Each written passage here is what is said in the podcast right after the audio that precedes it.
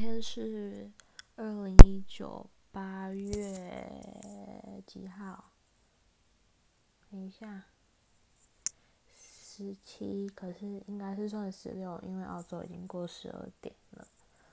我觉得今天真的是我最就是还蛮倒霉的一天，唉，我也不知道该说什么，反正就是倒霉事连连。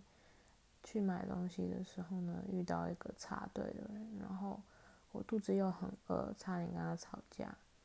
然后呢，回来的时候呢，洗澡的时候我又撞到头，然后在学校的时候差点便当又打不开，反正就是有一点曲折的一天。唉，希望明天会更好，哈哈哈。大笑三声会更好。